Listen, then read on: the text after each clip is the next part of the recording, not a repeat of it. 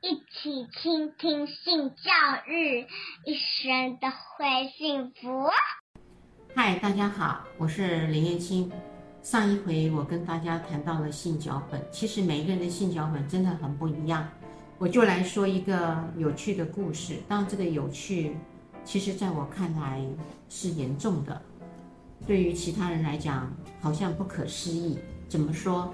原来呢，这一对夫妻，他们刚刚开始结婚的时候，非常非常的紧张，因为他们两个都有很深厚的宗教背景的信仰。当结婚的那天晚上，嗯，男方也非常紧张，女方也非常紧张，所以第一天的夜晚，他们其实是不快乐的，也不是享受的，只是知道说结婚的那天就是要做这件事嘛。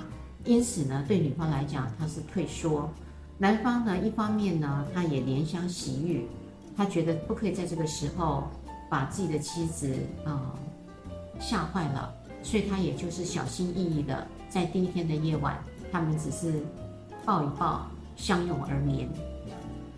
可是这件工作，我认为对他们而言是工作，不能够因为这样，他们就过着一个无性的生活。这个也未免嗯让他们太失望了吧？还是要想生孩子吗？如果不是享受，至少要能够生孩子。这样的观念进来了之后，他们就商量了。第二天，嗯，各自再回到呃这个家里的时候呢，再来谈，再来谈。当然，他们在谈的情况下，其实也没有真正的谈出来。怕一讲出来的时候很尴尬。很难为情，所以也没太多做什么事情。接着就由于呃，可以借口有一些的工作疲倦。当然，他们结完婚之后有共同的目标，他们要买车，他们想要将来能够有买房，可以有一个自己可以贷款得起的房子，所以都很努力的工作。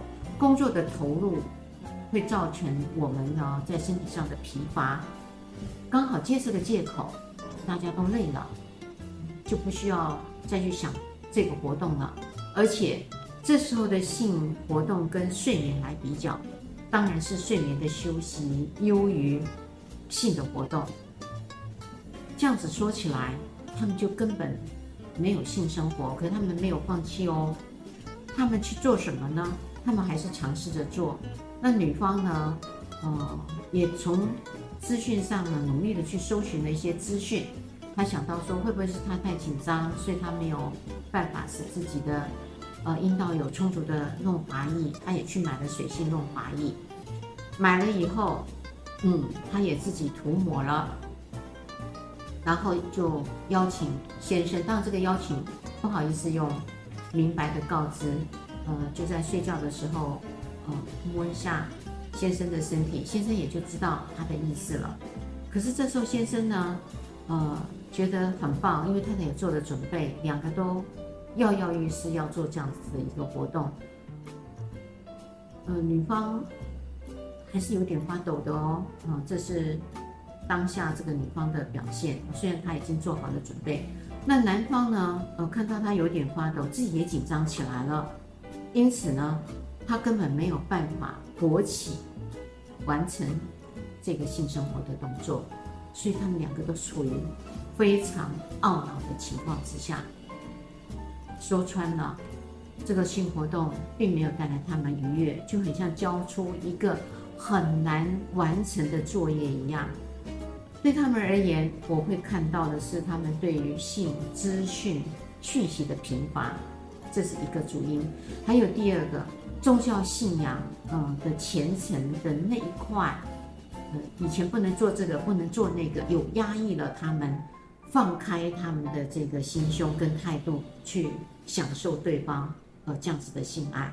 当这两个元素一加进来的时候，它就会呈现在我们的夫妻生活当中，造成这么大的一个瓶颈。那大家就在想说，很少人这样的吧？哪有这回事？其实是有的。各位朋友们，不要以为这些的故事没有发生，经常在发生，而且为数还是不少的。